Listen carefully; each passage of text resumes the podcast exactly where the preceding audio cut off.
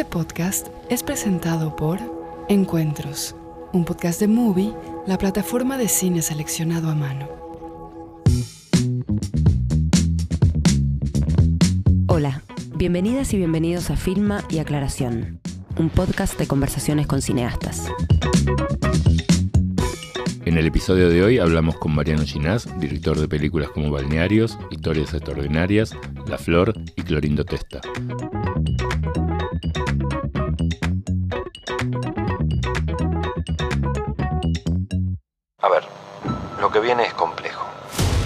A partir de ese momento, mi vida era él. Mamá, ¿dónde está el libro de Clorindo Testa? Los balnearios son las únicas ciudades que dio el siglo. Bueno, voy a tratar de explicar la película.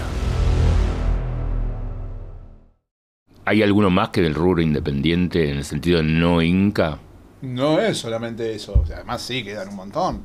Ah, ok, vos te referís a tipo que César González, esas cosas, y la gente que filma películas que no hacen ni siquiera subsidio del Inca y ni productoras grandes, tipo, porque tenés No Netflix que tampoco usa No hace falta ir tan lejos como César González.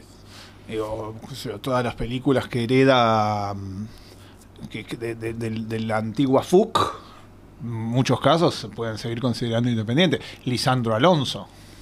Es un No director tiene- de cine. no No, importa, tiene pues subsidio. es lo que se llama cine independiente. No, no, ¿qué? qué? No, ¿Vos decís que, esa, vos decís que división no existe más? Eh, yo creo que no de la misma manera que nosotros lo considerábamos en una época. Como que sigue existiendo, pero es distinto. Y me parece que ahora la categoría a veces puede tener que ver con las plataformas. Y que la ¿Por qué no existe? ¿Por qué no es lo mismo? O sea, ¿te parece que Lisandro Alonso y Martel, por ejemplo, son del mismo, eh, ocupan el mismo territorio que, que Lerman? O que yo. A ver, o- si la o no, que independencia, si yo independ- y, Lerman somos. Depende cómo piensa la Pero independencia. Lerman al principio sí, hubo un momento en el que sí, pero después Sí, de Lerman repente. se, se convirtió. Sí, no, sí, las dos primeras, diría. Pero digo, si la, la pregunta es por dónde pasa la independencia. ¿Es un tema estético, de No, o es de, más co- de allá de eso, más allá de eso, hay algo que era el partido independiente, digamos, ya no tiene sentido, es como decir el partido republicano Sí, en sí, Estados Unidos y el partido demócrata en Estados Unidos. Eh, no, no es que, que los demócratas les interesa más la democracia que la república, eh, es el viejo partido independiente, que, que- que queda muy, muy flaco, pero que se va renovando de a poco.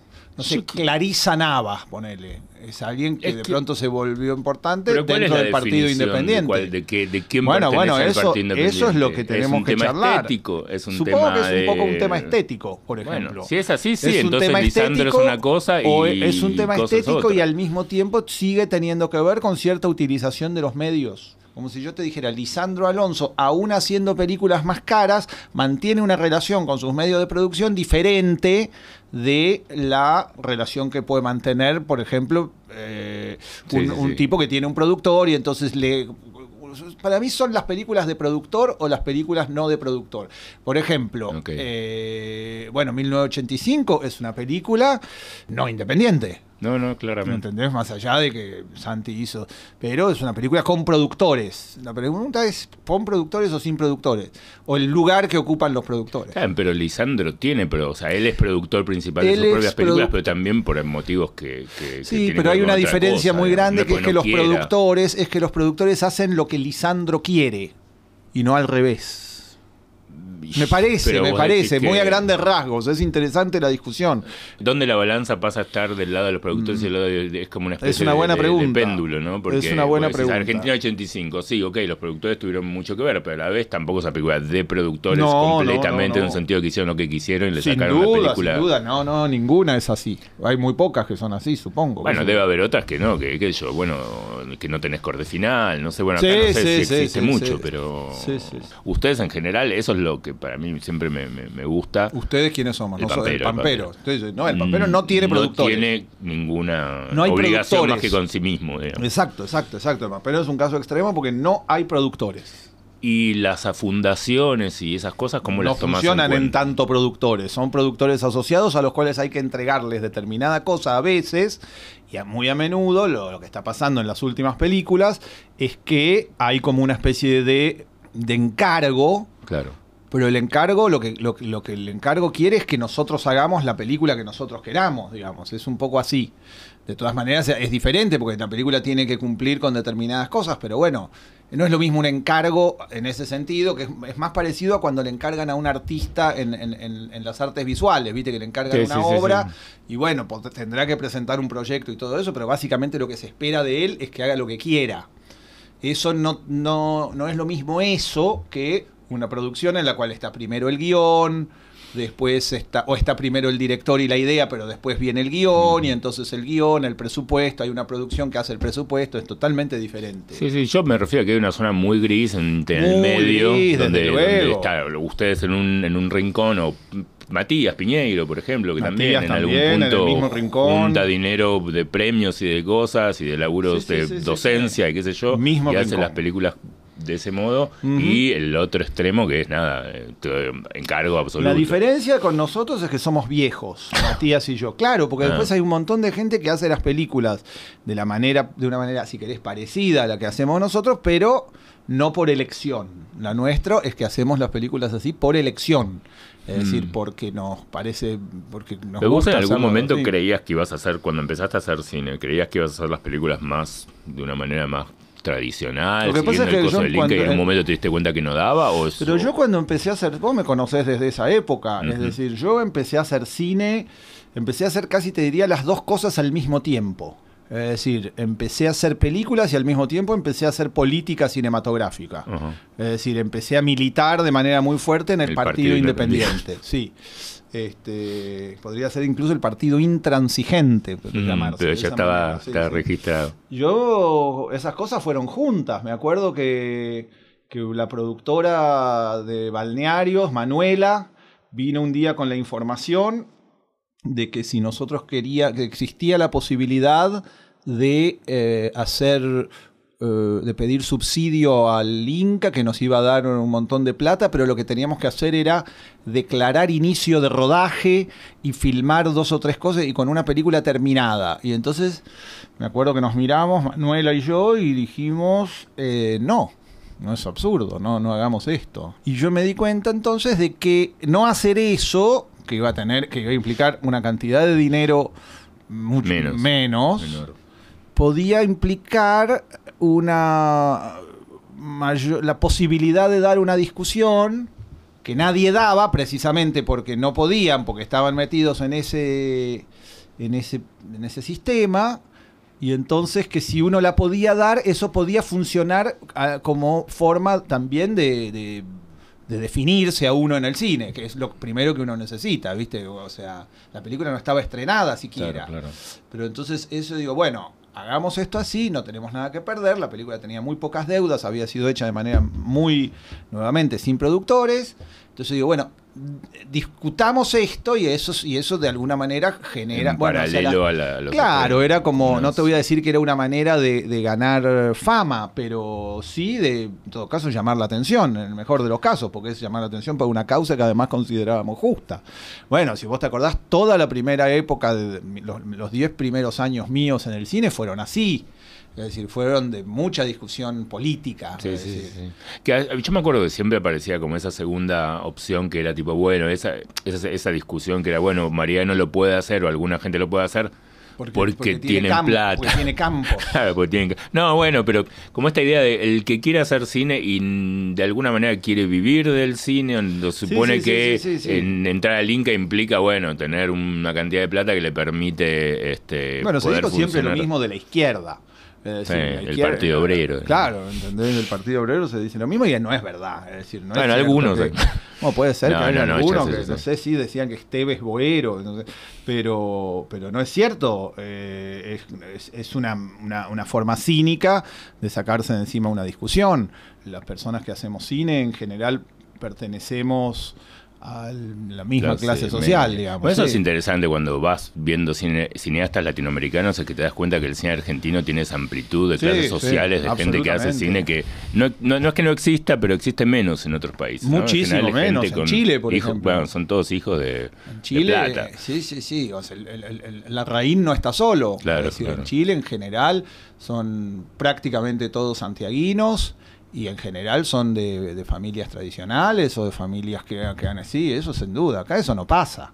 O pasa menos, digamos. Mucho hay, menos, hay, no, pero no, menos. no, pasa. Es decir, no, incluso lo que se dice de la, de la FUC que, que tiene una. que, que- que son todos. ¿no? Es- sí, que es elitista. Puede ser que, que haya una cierta élite en términos de, de que de que la cuota costaba caro, et- etcétera, pero no tenía una una relación, no, no es cierto, digamos, yo pasé 20 años en la FUC como profesor y 30 años como en total y se vio de todo, ¿entendés? O sea, se veía desde otro trapero, que era un tipo que tenía, que el padre tenía un Un una... negocio en San Justo. Sí, que- con el que, Sí, ¿no? que- que- con el que le iba muy bien.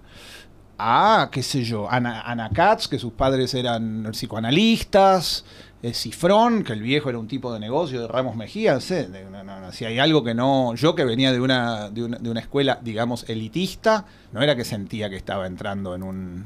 digamos, en el Jockey Club. ¿no? Nada, nada más lejos que eso, digamos. no, no. Ahora, cuando vos decís esto de, de- de no aceptar no querer entrar en los sistemas del Inca y qué sé yo, la propuesta del Partido Independiente siempre incluyó como habría que cambiar las reglas de los de los subsidios o, o debería desaparecer el sistema, porque si Ah, esa- desaparece esa respuesta la sabes perfectamente. Sí, bueno, o pero sea, no la sabe el público, De todas el maneras, los gracioso fans. porque es una discusión de hace 10 años. Es decir, es una discusión. pero la más. trajimos acá, O sea, eso es una te- discusión que dejó de existir En el- cuando, el, cuando el partido in- industrial o el partido corporativo ganó. Y ganó para siempre. Es decir, eso ya está. Es una, una vos decís que para siempre. Vamos a ver, qué sé yo, no sé, me parece que sí, me Mm. parece que ya, que, que nadie entiende de lo que hablábamos en esa época. Había una época en la cual hablábamos todos Sí, y sí, todo sí. el mundo entendía de qué se estaba hablando y qué se estaba discutiendo. Hubo un momento en el cual ahora vos lo decís y nadie puede entender por qué. ¿Entendés? El otro día hablábamos con, con los de la revista de cine, que también conformamos un grupo, y entonces hablábamos de esa perplejidad de de, de cómo hacemos las películas, todos, porque digo, las películas de Malena, de Zuckerfeld, de Laura Spinner, este, se hacen de la misma manera que nosotros, ¿entendés? Tienen por ahí menos visibilidad, también tienen menos visibilidad porque hay menos gente interesada en ver películas así. Y entonces, a partir de ahí, digamos, hay una generación, la, la que sigue a la nuestra, Sí. que de alguna manera se deshizo de esa culpa. De- porque de- supuestamente la, la- la posición que sosteníamos los independientes generaba culpa, es decir, querían fugar hacia los fondos públicos, pero les daba culpa porque existía la generación anterior, bueno. Y después la generación que sigue ni se lo plantea, Claro, es decir, claro. me parece, o sea, algunos eh, hacen películas como, como nosotros, otros no, pero ni se plantean esa vieja discusión en relación con el Inca. Cuando pueden sacan una quinta vía, cosa que en la época en que nosotros estábamos no existía. ¿Entendés? Y que eso sí fue una, una lucha de, de- de los documentalistas de DOCA, Mm, etcétera. sí, bueno, sí, sí. es muy compleja la historia para resumirla acá y francamente siento que no le importa a nadie. No, yo creo que ahora tal para vez- mí es un alivio que en las, cuando hablan de las películas del Pampero no nos pregunten más por el sistema de producción. Ya está, qué sé yo, ¿entendés? Ya hacemos las películas. Yo ahora mi sensación de- con respecto a- al, a la- al sistema de producción tiene más que ver con la relación entre si te banca el Inca o te banca alguna plataforma. Ya ves, se corrió para el otro lado, digamos, ¿no? Es, o es- Claro, que te banca el Inca es más independiente. Ponele casi. O sea, pasó a O sea, ser. una película del Inca es independiente. Claro, está bien, puede Pasó ser. a ser así, digamos. Digo, por ejemplo, acá si sos de Netflix no puedes entrar, este, o Amazon, porque no te dan festival. Pero una película del Inca sí, digamos, la independencia, como que el tampoco independiente, pero digo, lo- lo- el- los dos, los enfrentamientos pasaron por ahí, digamos, ¿no? Como que esa tercera vía, o ola, o lo que sea, o la verdadera independencia, ya quedó como, sí, como una cosa medio romántica Bueno, que bien, hacen pero igual hay que ver en el Bafisi, digamos, si a alguien le interesara, habría que ver que en el Bafisi muchas de las películas que se muestran son así. Pero es cierto que hay muchas óperas primas también. Mucho mecenazgo también. Que Bueno, bueno. que también es parte de este. de Hacer una este película con mecenazgo es, es ser independiente. O Sí, sea, número sí, uno, sí. no, no- Asumo que sí. mecenazgo no impone nada. El Inca sí impone, digamos. La, la aceptación de los concursos. la- no, no, sobre todo, que- no, no, no tanto en el tema, pero sí la forma de, de filmar. Es Ah, decir, ok. El la rodaje en cantidad de semanas. equipos, el rodaje en semanas. semanas, sobre todo. Es decir, rodaje en semanas define cómo es una película y cómo es otra. Entonces ahí, bueno, pues, este, digamos, si querés, hasta uno podría tener la sutileza de decir, la diferencia es entre las películas que están filmadas en semanas y las películas que están filmadas En a lo largo de del tiempo. Claro, Claro. fines de semana o como sea. Esa es la diferencia, es decir, que están filmadas en un mes o a lo largo de un año o de varios. Ninguna, ni, la, ni historias extraordinarias, ni la flor se hubieran podido hacer en, en las condiciones de semanas, digamos, en las condiciones del, del Inca. Por ningún motivo, por, por cuestiones de guita, pero tampoco por, por cuestión de... de forma de la forma de los requerimientos del Inca de, Sí, de, de cómo, cómo cómo se fueron pensadas también, ¿entendés? O sea, fueron pensadas a lo largo de un montón de tiempo. No, no, no, se, se- se veía y se pensaba, se, se iban pensando, digamos, cada vez más. Esta película última fue hecha en el momento en que se editaba. Bueno, se ve eso. Trenkelauken es una película que se filmó dos veces, Sí. entera. Mm. Hubo una versión pre- de cinco horas después de cuatro años. Esa versión no funcionaba. Hubo una gran crisis interna dentro del grupo. Y Laura, con un coraje enorme, dijo, salió y la repensó toda. Y se hizo toda la película de nuevo. Y ahora es una película que, bueno, que, que- que Claro, ustedes la pueden ver, digamos que es una película extraordinaria.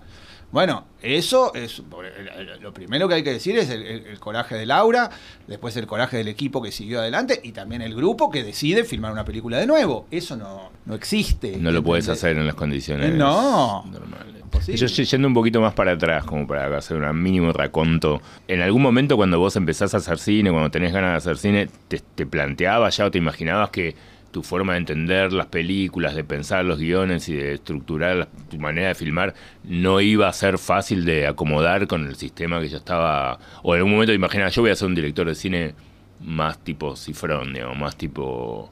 Eh, era más difícil, de- convencional. era difícil decir voy a ser un director de cine tipo Cifrón, dado que Cifrón era mi compañero Claro, claro, en bueno, la FUC. Entonces por eso era- digo, era- pero bueno, por- al conocerlo a Cifrón, digo, me ser como imagino él, que- hubiera sido como una especie de el perro ese que, que va, el perro gordo que va caminando y el Está bien, chiquito. pero me acordé de la comparación porque lo- los Afortunadamente- veo como los veía como los dos haciendo en esa foto que te, te mostré, como diciendo, bueno, como dos que, que eligieron caminos muy, muy separados y que en algún momento, no sé, tal vez coincidían y pensaban que podían ir por el mismo lado, porque en términos No, de ideas... Yo, yo siempre sentí, por ejemplo, es interesante la conversación, con, la, la comparación con Damián, porque yo siempre sentí estar al lado de Damián todo el tiempo implicaba a alguien a quien las puertas se le abrían naturalmente. Esa era la, la- la sen- es decir, lo que él hacía a todo el mundo le gustaba. Era, en- tenía un encanto. Sí, sí, al que le dar la florcita a la maestra, decimos. No, para nada, Ah, al revés. Digamos, el quilombero, cuyo quilombo encantaba a todo el mundo, ¿entendés? Es decir, era alguien que, digamos, que tenía experiencia ya al llegar a la facultad, que de alguna manera estaba eh, pensando en el cine de una manera muy concreta, su, cine era el cine de Hollywood, y la- y sobre todo el cine de Hollywood de los años 70, que conocía a la perfección, y un poco también el de los 80, que conocía todavía mejor, pero el que más le gustaba era el de los 70, y entonces él estaba decidido a hacer películas así, y entonces tenía unas ideas que eran, que eran brillantes, vos veías las ideas y eran brillantes las ideas que tenía. Yo me di cuenta de que mi, de que mi vida no iba a ser así. Entonces yo era muy ¿Pero complicado. te diste cuenta ahí o ya sabías, digamos, tus gustos cinematográficos pasaban por Bueno, me lado? gustaban otras cosas también, pero sobre todo cuando estás estudiando, decir, bueno, acá vemos a. Vos ves un ejemplo de algo. Y yo no soy así. Claro, digamos, claro. no sé si quiero o no, pero no soy así, no me va a ir así. Yo no les caigo bien a las personas a las cuales Damián les cae bien. ¿Entendés? Eso es algo que.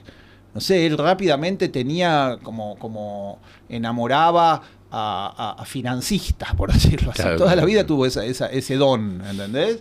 De una manera muy genuina, además. Sí, todo sí, lo contrario, Damián siempre fue como muy inocente en ese sentido. Era, era algo que le salía, era una especie de amor a primera vista. Obvio, obvio.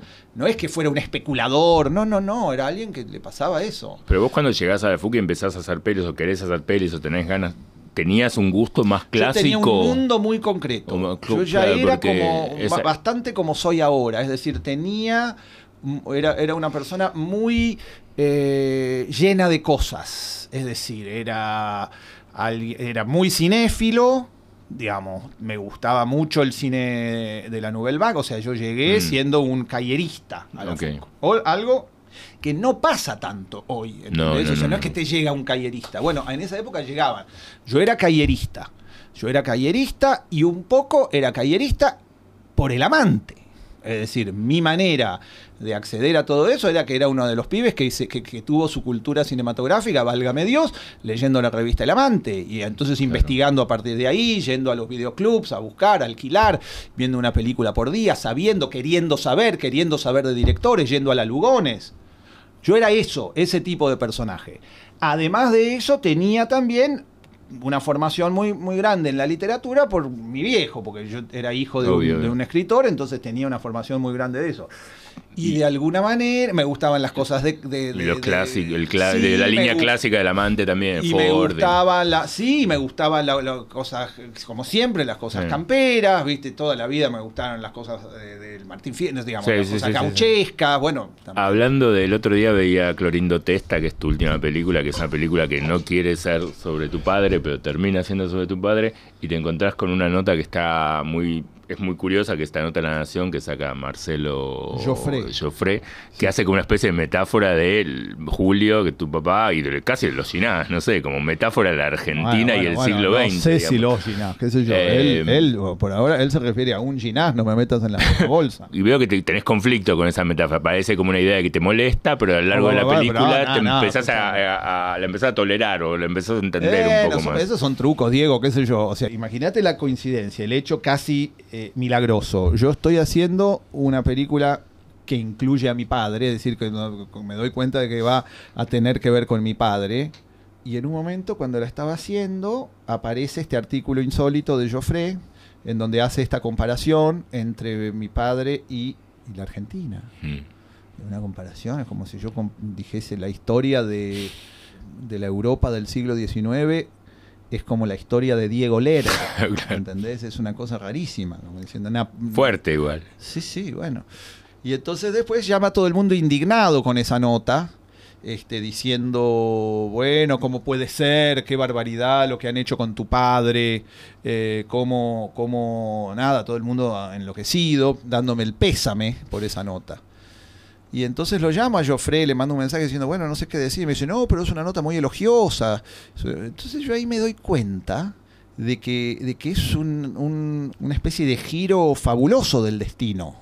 Que yo esté haciendo una película así y que aparezca una nota así. Es decir, si uno es como una especie de giro de Woody Allen, ¿no? Es como imaginado por Woody Allen. Alguien está haciendo una, una película sobre, sobre su padre y de pronto su padre aparece acusado. Bueno, y a la vez tenía. Entonces le dije a Joffre, mirá, no hay, no hay ningún problema, pero la voy a usar en la película que estoy haciendo. Me dijo, sí, sí, perfecto, perfecto.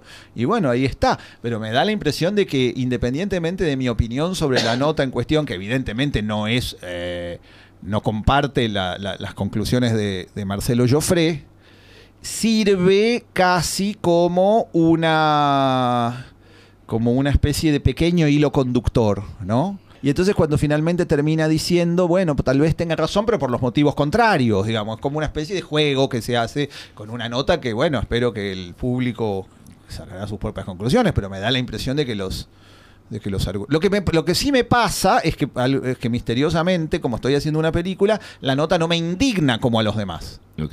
me, me- Te- sirve. me- claro, te- me te- divierte te como hace- objeto. Me parece un objeto que me, que me divierte, entonces trato de, de encontrarle la vuelta. Pero ¿Te re- reconocías algo en lo que el tipo dice con respecto, bueno, no sé, tu agarraste, como decís vos, ¿no? Tu papá en la Sí, etapa, en la es etapa un poco- de- es como un poco- decadente, o no sé cómo lo llama él. Es un poco ah, tirado de los pelos. En principio este, dice algunas cosas, como que mi padre tenía aviones privados, unas Mm. cosas rarísimas, pero bueno. Y entonces tiene como sus propias fantasías, me parece, Mm. de, de- de la, de, la- de lo que es la distinción.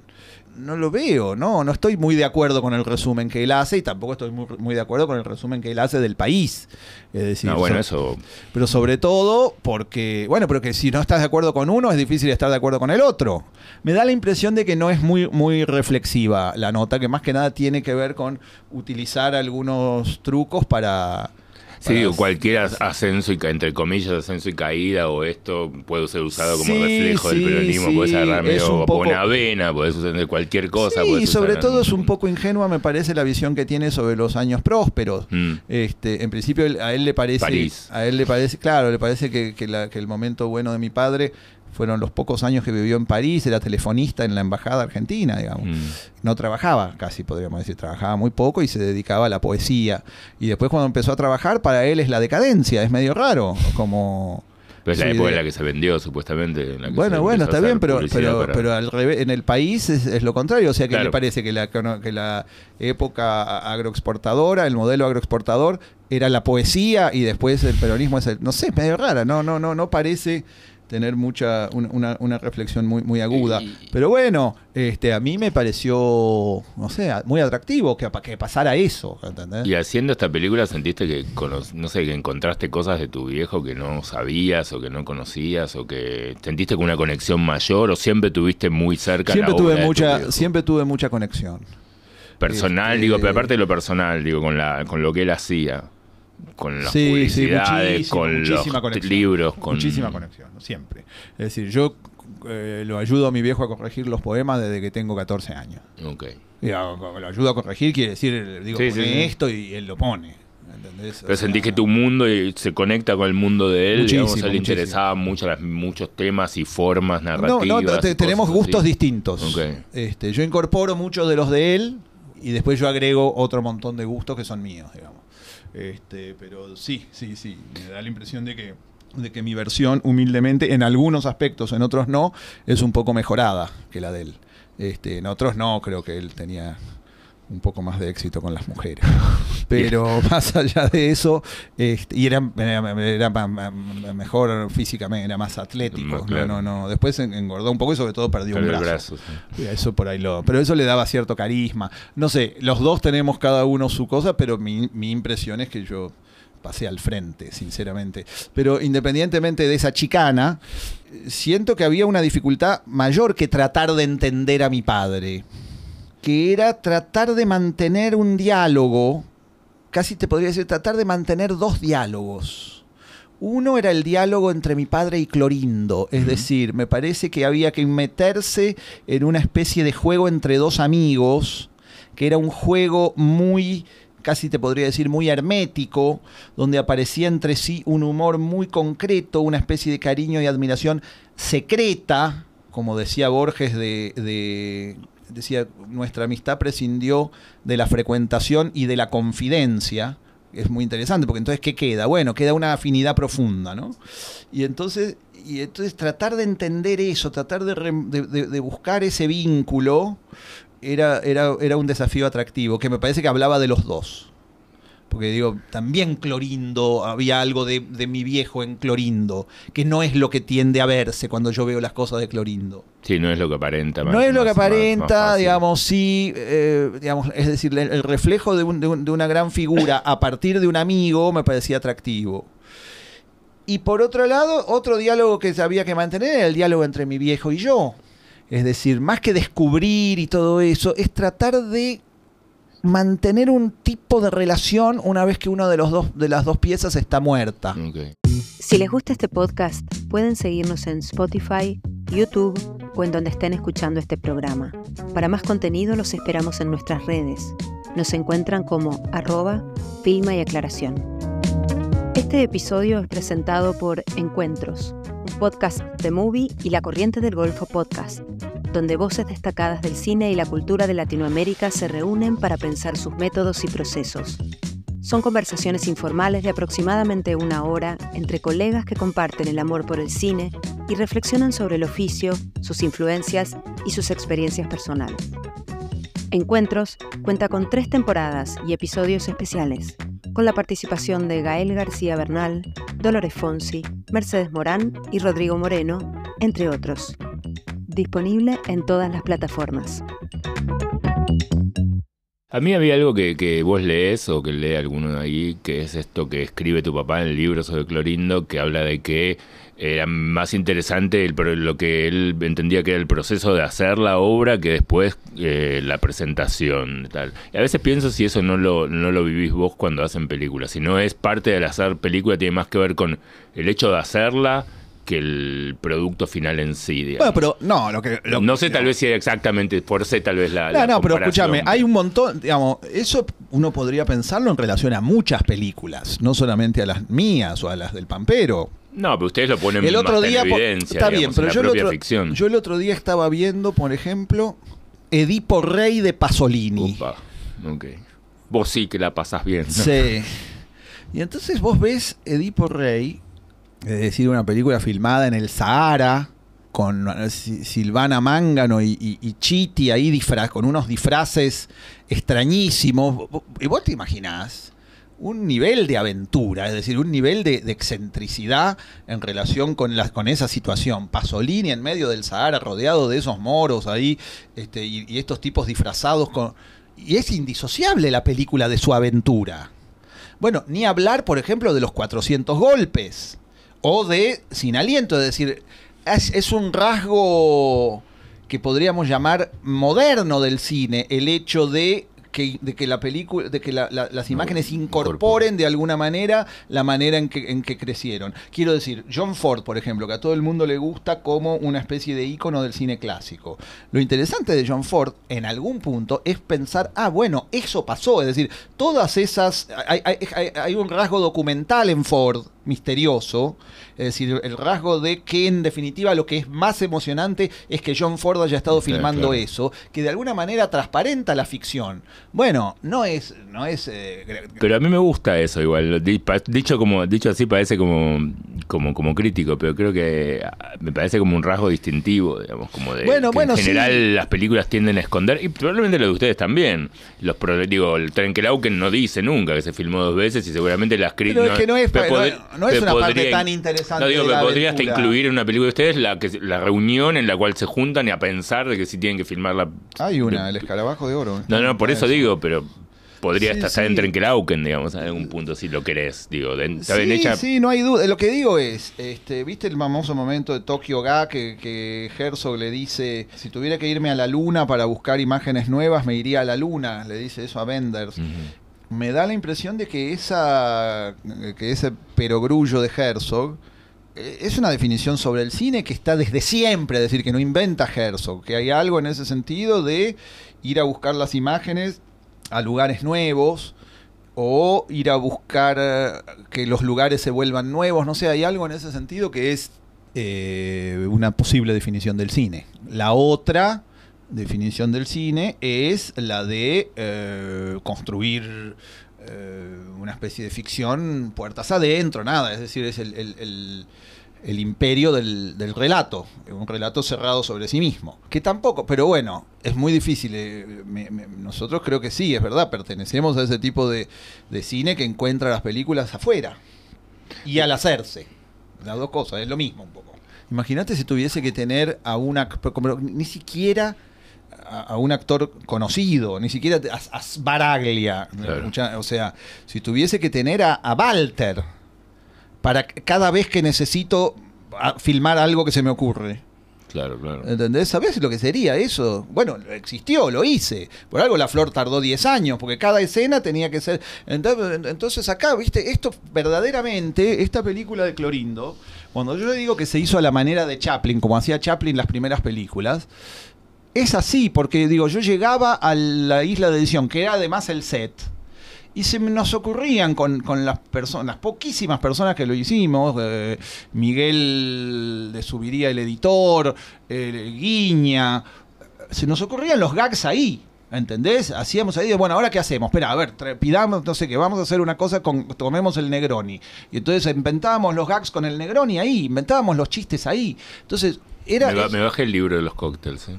Ah, sí. Sí, sí, lo bajé, lo Yo conseguí lo quiero comprar internet. ahora, lo que, el que tengo creo que, que- Y no está el Negroni, ¿viste? Ah, no, no lo leí todavía, pero lo conseguí, lo encontré y dije. Bueno, escúchame. eh, ¿Y tu madre se enganchó en la propuesta o estaba siempre como ahí? Mi madre, vos no viste lo que es mi madre. Está, está... Bueno, pero nunca sabes es una mucho si- estrella. Sí, mi madre sí, es una sí, estrella. a gusto o- No, es una estrella. ¿Sí? Sí. ¿Cuál es la influencia que sentís al lado de ella que tenés más presente en tu en tu O sea, es una nota Carrera. en mi vida personal. Fue Este, para allá, no sé. Veníamos hablando de política interna. Me- La peli es un poco sobre eso, qué sé yo, así que te metiste solo en el baile. Me da un poco de pudor decirlo. Poqui- no, en la- en la- no, no en términos eh, de- personales, sino en términos de tu carrera, sino de, no sé, intereses. este No, bueno, el cine en principio. El cine viene mucho Mm, de ella. sí, de- de- absolutamente. De, ver pelis. Sí, sí, sí, sí, absolutamente. La persona que con la que yo veía cine era ella. Ok. Es- esa- eso. Pero más que nada tiene una influencia eh, que tendría que ver con la manera de ser. Es decir, esa forma expansiva que yo tengo. Mira, yo te voy a decir una cosa. Es verdad que mucha gente piensa que yo soy egocéntrico y, y a la vez como, como, como arrogante. Pero yo también sé que, que puedo ser cortés Mm. y que profundamente soy muy cortés. Y eso es mi mamá. Y otra cosa que tiene mi mamá, que es muy parecida, pero no es lo mismo, que es la diplomacia. Yo soy muy buen diplomático, pese a ser un tipo eh, violento, pero mi- mi- te diría que la diplomacia es mi tarea central en la vida. Es decir, yo eh, la gran ma- mayoría de las cosas que hice fue ser diplomático, es decir, político de alguna manera. Vuelve a la cosa. Bueno, mi madre es una gran diplomática y una gran política. Todo eso viene de ahí. Otra cosa que me quedó, después de, con el tema de pandemia y con después de la flor, pasó como, pasaste a ser de algo súper mega recontra complejo a pelis de media hora, de 40 minutos y experimentos así como sí, súper sí, chiquitos. Dupliqué el número de como- películas que Claro, hice. claro, en cuatro años hiciste más películas que en 20. Sí, Eh, es verdad. lo interesante, lo que me pregunto es cómo, cómo ves esto, como una, como una nueva modalidad, como algo en- entre, de entreacto entre una cosa y la otra, entre No algún otro todavía. proyecto más, No lo tengo muy claro. la, la sinfonía, digamos, ¿no? la, la filarmónica. Sí, sí, sí, sí, sí. Pasamos a los cuartetos de cuerdas y a los, No lo tengo, no lo tengo muy claro, la verdad. Es decir, no, no lo sé. No lo sé y, y- y no es fácil. Por Mm. momentos pienso que sí, ¿eh?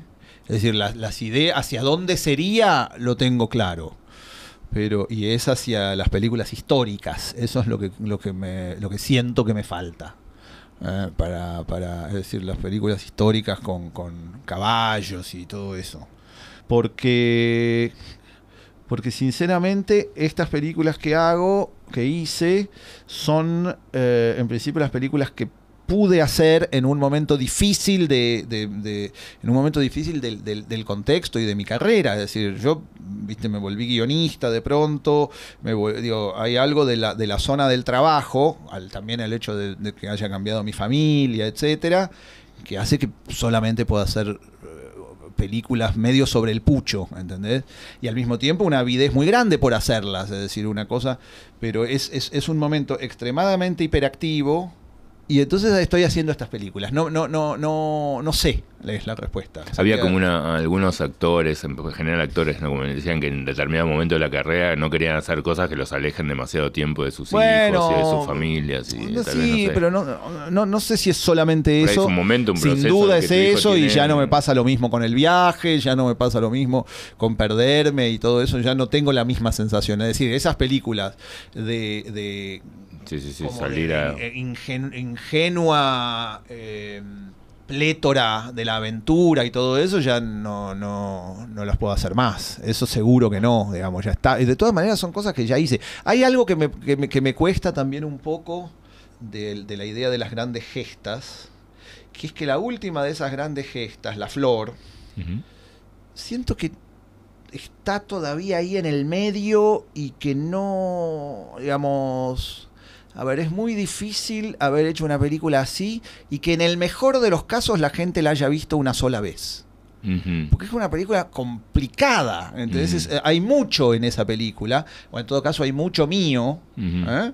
Y entonces ahí eh, como que, no sé, vean que la es una peli que, que, que quede, que, como que, se- digo, vean la flor. ¿entendés? claro. Cuando dice, ¿cuándo va a volver el Ginás que hacía las grandes aventuras? Ve la flor. Volvé a ver la flor. ¿Cuánto entendés? ¿Qué- ¿Para qué querés más? Ah, es una buena ya idea tenés- esa, es ¿Entendés? buena- Es como, es como cuando a, a- a un- a mi hijo le compro como una especie. Y, y tal vez ahí hay un error, ¿viste? De pronto le compras un juguete enorme y ya después quiere otro. Pará, te compré este enorme. Bueno, por ahí el error está en el juguete enorme. Tal vez el error fue la flor. Tal vez la flor fue un error. No, el error sí es si, si seguís pensando en términos de consumo cultural como algo que tenés que renovar todo el tiempo y pasar de una cosa digo, a la pero, otra. pero que nadie va a volver a ver, o sí, no sé, pero digo, hay demasiado ahí para lo que se vio, ¿entendés? Pa- Para que la gente diga, uy, una película de 14 horas buenísima. La vi una vez y ya ahora otra, ¿qué más hay? Claro, qué bueno, no sé qué. Hay da para seguir viendo, me parece. Hay Mm. un- no sé cómo decirte. La flor de alguna hay historias extraordinarias sí se vio. ¿No? Sí. Apartamos de la base de que el público sabe cuáles son esas películas, que no hay que informar, ¿no? Sí, Porque sí, si sí, sí. No, una no, estamos en un, en un Bueno. safe space, como es. Bueno, entonces, entonces no si se vio. Entonces un poco la flor respondía a eso, ¿no? Respondía a algunas cosas de historias extraordinarias que se estaban haciendo de nuevo, cuando las chicas van a, la- las espías van a la provincia de Buenos Aires, es recuperar el espacio, ¿entendés? Existía un diálogo Mm. también con el público. Con la flor, qué sé yo, ¿viste? No, no. Nadie se acuerda, no sé, es como, Sí. como, no sé. Hay Te algo, entiendo, en- te entiendo lo que decís. Tratando de. hay algo en ese sentido es como una de una dimensión tan. tan como- grande que, en cambio, el, personaje mío, el personaje mío que aparece en la flor haciendo boludeces, sí eh, implica una continuidad. Entonces, un poco, para decirlo, un poco me gané el derecho de ser mi propio personaje cómico, ¿entendés? O sea, no a nadie le va a llamar la atención. No es como si de pronto apareciera Lerma y le diría, ah, qué raro Lerma, podría ser, sería bueno, para mí debe ser buen actor Diego. Pero, este, entonces yo ya está, quiero decir, ya soy, me volví un, com- un comediante. Entonces, de alguna manera está ahí. La manera de mantener determinada cohesión entre una película y otra es que esté yo. Pero digo, la idea de volver, qué sé yo, igual estoy, te estoy diciendo esto y ya mismo estoy haciendo otra película andando también, hay rutas. Ah, bueno, pero es el mundo que no puedes. Ah, lo que me Todo gusta de es un de las últimas películas y esto de, de los caudillos y de toda esta historia política, que me parece que también ahí hay como una decisión tuya de salir a dar una discusión. No sé, no quiero, no quiero traer el tema Nicolás Prividera, etcétera, pero como la discusión política en la cual se critica o se cuestiona. No, pues también es como, el partido, es como el partido independiente, digamos, ¿no? Como algo muy este muy hablado y muy de hace 10 años, pero o por lo menos para mí, pero lo que siento es como salir a dar la discusión esta sobre que no se habla de política en el cine argentino y no se trabaja en lo- los nuevos, los nuevos, las 5 seis, ¿cuántas direc- generaciones hay según tu cuenta? No me acuerdo, cuatro. Este, cuatro o cinco de generaciones de cineastas argentinos no la- han hablado de política y digo, bueno, ¿sabes qué? Salgo a plantear esa... Todos con- han hablado un poco de política, lo que pasa es que... bueno, es lo que dice él, digo, qué sé yo. Como que Pero- vos sentís a, tenés que salir a discutir ese espacio. También con Argentina en 1985 me parece que de otra Es manera otra eso cosa. sucede, eso pasa 85 también. es otra cosa. No, pero esta, esta de Clorindo es bastante, tiene mucho, ¿no? También sí. de eso. Sí, todas. Es verdad que son películas más políticas. Es difícil al mismo tiempo, te voy a decir. Por ejemplo, yo no te estoy diciendo, pero hay una película, General Paz, que sería como el camino para volver a las grandes ficciones. Es una película que de a poco voy haciendo, en el- en- mientras hago las otras, de a poco voy entretejiéndola. Y sí pienso que puede ser una película un poco más grande. Y esa película eh, es muy difícil de hacer porque, número uno, la realidad va cambiando tanto que cuando escribo una parte del guion que de alguna manera hace referencia a un momento de la realidad ya queda vieja. Queda vieja, automáticamente queda vieja. Es un problema grande, ¿entendés? Sí, ¿Cómo más para películas armadas en función Sí, de sí, largo. pero digo, igual, si la, Sí, si, sí. si la filmara y la estrenara, imagínate que haga una película sobre, digamos, Patricia Bullrich. No, olvídate. ¿Qué sé yo que va, ¿entendés? O sea, es, es tan cambiante todo. O sobre masa. Hubo un momento en el cual eh, había una cosa que yo estaba pensando cuando el año pasado apareció Massa. Dije, ah, bueno, Massa es un buen modelo. pa-". Y de pronto es Claro, muy claro. complicado. ¿Entendés? Bueno, pero salvo que te mantengas en una cosa histórica y No, bueno, son una boludez, entonces no estás hablando de política. Estás hablando de, de decir la cosa que dice Nicolás Prividera. Hay el, el- el- el- el movimiento popular y los li- neoliberales. Bueno, bol- boludeces. Y a la vez hay algo que es muy, muy difícil, que es filmar situaciones... Este, yo no estoy pudiendo filmar en el Congreso, ponele. Por derecho. Porque no me dejan. Yo quería filmar en el Congreso. Y no quieren. ¿Querés filmar en, las en los cuarteles militares? No. Muy difícil. A mí me encantaría filmar la asunción presidencial. Lo veo difícil. Entonces, no es fácil, este, no están muy dadas las condiciones para esas películas. Eso me, no hace que me den menos ganas de hacerlas, pero... Porque para mí va hacia ahí. Digo, yo te- siento que mi cuenta pendiente es con la historia y la estoy saltando muy de a poquito, ¿viste? Con las películas de Corsini, con las películas estas. Es, De muy, de batalla, a, es claro. muy de a poco, ¿entendés? Son como primeros capítulos de películas que van a ser más grandes después. Y la parte, te cambio un pelín de tema, la Ah, parte... pero, ay, no, no Sí, me sí, cambies. no, hay no algo que es interesante también de estas películas chicas, que es que es- hay, hay algo de esa libertad que a mí me- y de esa inmediatez que a mí me, me alivia mucho.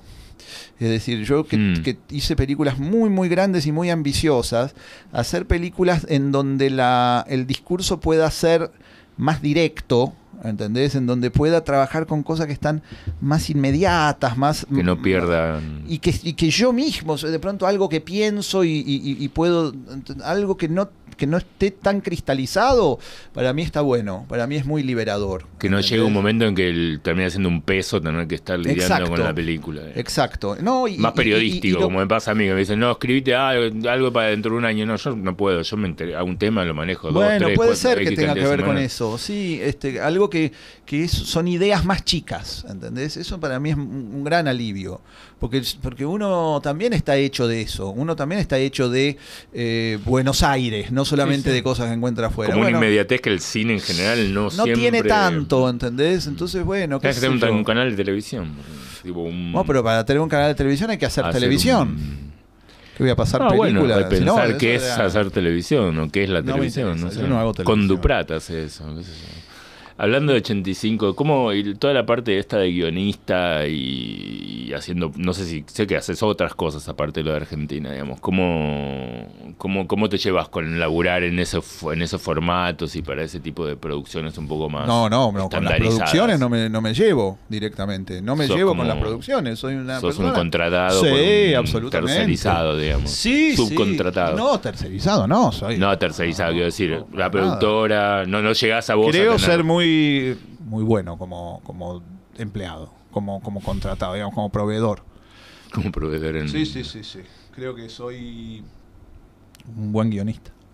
¿Y te permite, plantea vos como desafíos o lo haces como una Sí, cosa también sí, de- desafíos desde ya, pero son desafíos de otro tipo. Son desafíos que no implican este, lo mismo que cuando yo hago las películas, pero sí, claro que son desafíos. Este, son, en general me llaman para películas difíciles. Rara vez me llaman para películas fáciles y me divierte si son un poco difíciles. Digamos, me molesta porque eh, estoy justo en el momento de la presbicia, entonces no me acostumbro, tiene ese problema. Pero Tiene que ver la y presbicia. que, con- que tengo que estar mucho tiempo en la computadora, entonces cuando me saco los anteojos veo veo Ah. el, acomoda, el, el acomodamiento me cuesta. ¿A a vos no te pasa eso? Sí, ahora justo. De hecho, te veo mejor así, pero si tengo que estar subiendo y bajando. Bueno, por eso, pero, pero a mí de pronto estoy ahí como una hora, ¿entendés? Hasta que se me acomoda. Bueno, pero más allá de eso, está todo bien con eso y me interesa. Y, y bueno, y de hecho la película 1985 salía a... Saliste a hacer el abanderado. abanderado mucho, sí, pero... Y eso te, el Santiago te liberó, te dijo, dale, anda. Sí, también él estaba de viaje. Sí, sí, sí, lo sé, lo sé. Estuvimos con él Siento acá. que yo más lo liberé, Sí, sinceramente. claro, claro. Fuiste como el, Pero- el, el, el policía, el otro. Sí, el, el- el ministro de Relaciones Exteriores. el canciller, claro. Canciller. El capo, el Dante Caputo. Ojalá. este, sí, entonces no, no hay problema con eso. Al revés, este, es un oficio. Y está bueno tener un oficio que me libere de, de tener que ganarme la vida usando las películas. Las películas siempre están un poquito afuera. Y esa bueno. experiencia, sí, ahora que ya pasó, ¿cómo la viviste? Estando adentro, pero hasta ahí, digamos. La experiencia de que De- de una gran de una gran producción. De una, gran, de, de una gran producción y que Una tuvo todo lo, muy de- exitosa. De, todo lo que pasó, digo, porque que yo vos habías hecho la cordillera, pero no terminó, No, haciendo, no, terminó no, teniendo no, esa dimensión. no. Bueno, fue interesante. Como todo, digo, todo el debate, todo Interesante. y presentar, presentar Fue- la batalla cultural que hubo que presentar. Fue muy interesante. Fue muy interesante, eh, fue muy desgastante también. Este, y fue un gran aprendizaje. A mí me interesa el cine, ¿viste? Entonces, Mm. cualquier cosa que implique un, un- un conocimiento mayor del cine eh, está bueno. ¿Pero crees que se dio la discusión de Argentina en el 85 en un terreno cinematográfico o rápidamente se fue a la mierda? Es por- lo mismo, porque de alguna manera el hecho de que se vaya a la mierda es una de las posibilidades del cine. Es decir, Ah, se discutió, digamos que el hecho de que en los programas de televisión se hable de una película y que se discuta sobre si una película esto, si una película la otra, es algo que también habla del cine. De las posibilidades, digamos, por ejemplo, de, una- de un lugar que el cine no ocupaba hacía un montón de tiempo y que de pronto empieza a ocupar. Entonces ahí una discusión interesante es cómo responde el cine a ese lugar, cómo se comporta el cine frente a ese lugar. Por ejemplo, cuando todo el mundo decía ese, que, que fue como la, zona más agotadora, que decía eso no fue así, eso no fue así, eso no fue así. Bueno, es interesante porque eso te- de lo que te habla es de que la gente se desacostumbró al cine. De que la gente ya no se acuerda cómo era el cine. Entonces, digamos, le pide al cine determinado. O sea, que no se acuerda o que nunca supo.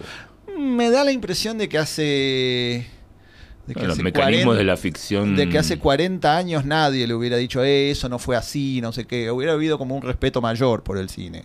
Esta es como la, no sé, como, como, viste, como si una vecina de pronto se gana el PRODE en un pueblo y entonces todo el mundo empieza a hablar de la vecina. Fue un poco eso lo que pasó con Argentina 1985. Una película que fue extremadamente política, que tuvo capacidad, que digamos que dejó de, que, salió del mundo del cine y pasó a ser una peli, un, un acontecimiento cultural o un acontecimiento político incluso.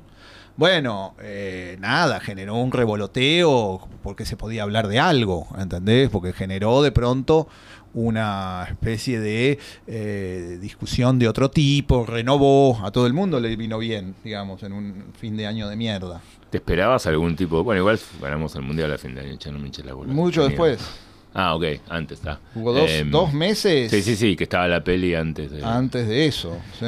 y si hubiera ganado el Oscar todavía seguirían rompiendo las bolas. No, igual era interesante el, el planteo que vos hacías, como la incomprensión de los mecanismos cinematográficos para entender que hay ciertas cosas que no se muestran porque no responden al- a la Bueno, narración, eso, ni a la eso, edición, eso. ni al punto de vista. Y esto está no. una historia contada de este punto. No podemos contar estas Hubo uno que 20. dijo- faltan los aviones de la MOI. No, no están los Claro, hay uno, hay uno que dijo, bueno, pero ¿qué les costaba mostrar un poquito a Alfonsín? Bueno, el cine no es así. ¿Entendés? Bueno, y, y a- ya que estamos a Víctor Martínez, presidente de la República, no sé, ¿entendés? vicepresidente, y no sé. Me ¿qué- acordar de Víctor Martínez. Sí, bueno, ¿qué? Cordobés, balvinista. Bueno, eh, ¿qué te iba a decir? Pero... No, eso, como que la, la distancia entre lo que. la incomprensión de los recursos de la ficción y de los Bueno, son cosas que pasan con el cine, digamos. Efectivamente, el cine está en un momento de cambio muy fuerte. No voy a ser el primero ni el, ni el último que lo diga.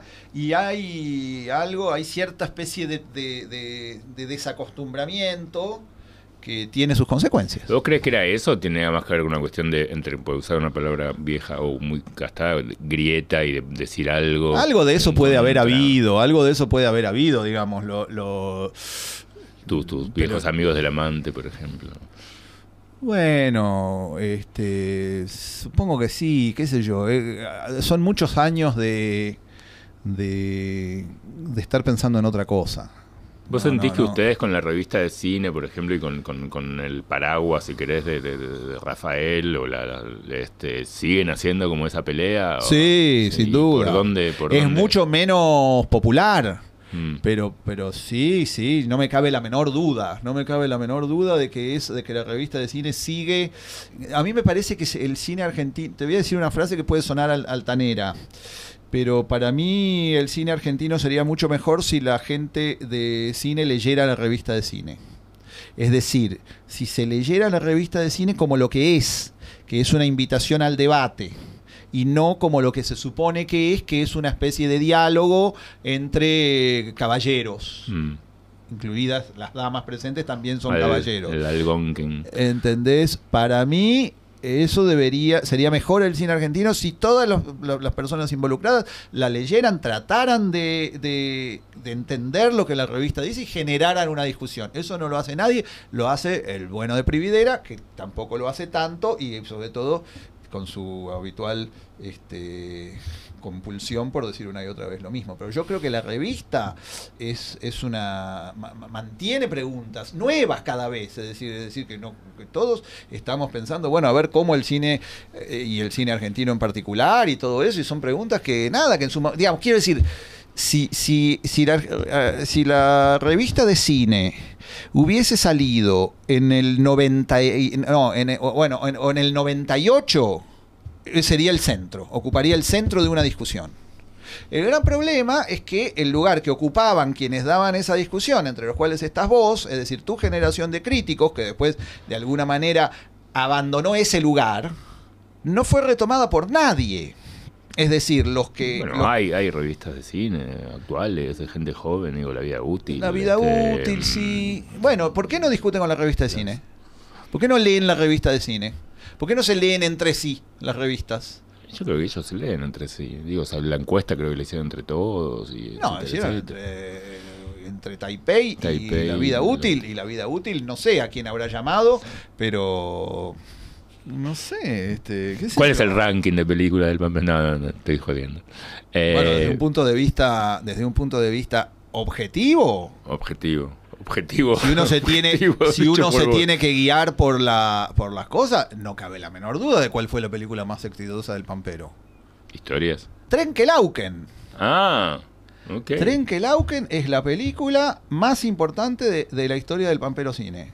Desde un punto de vista de cómo le va.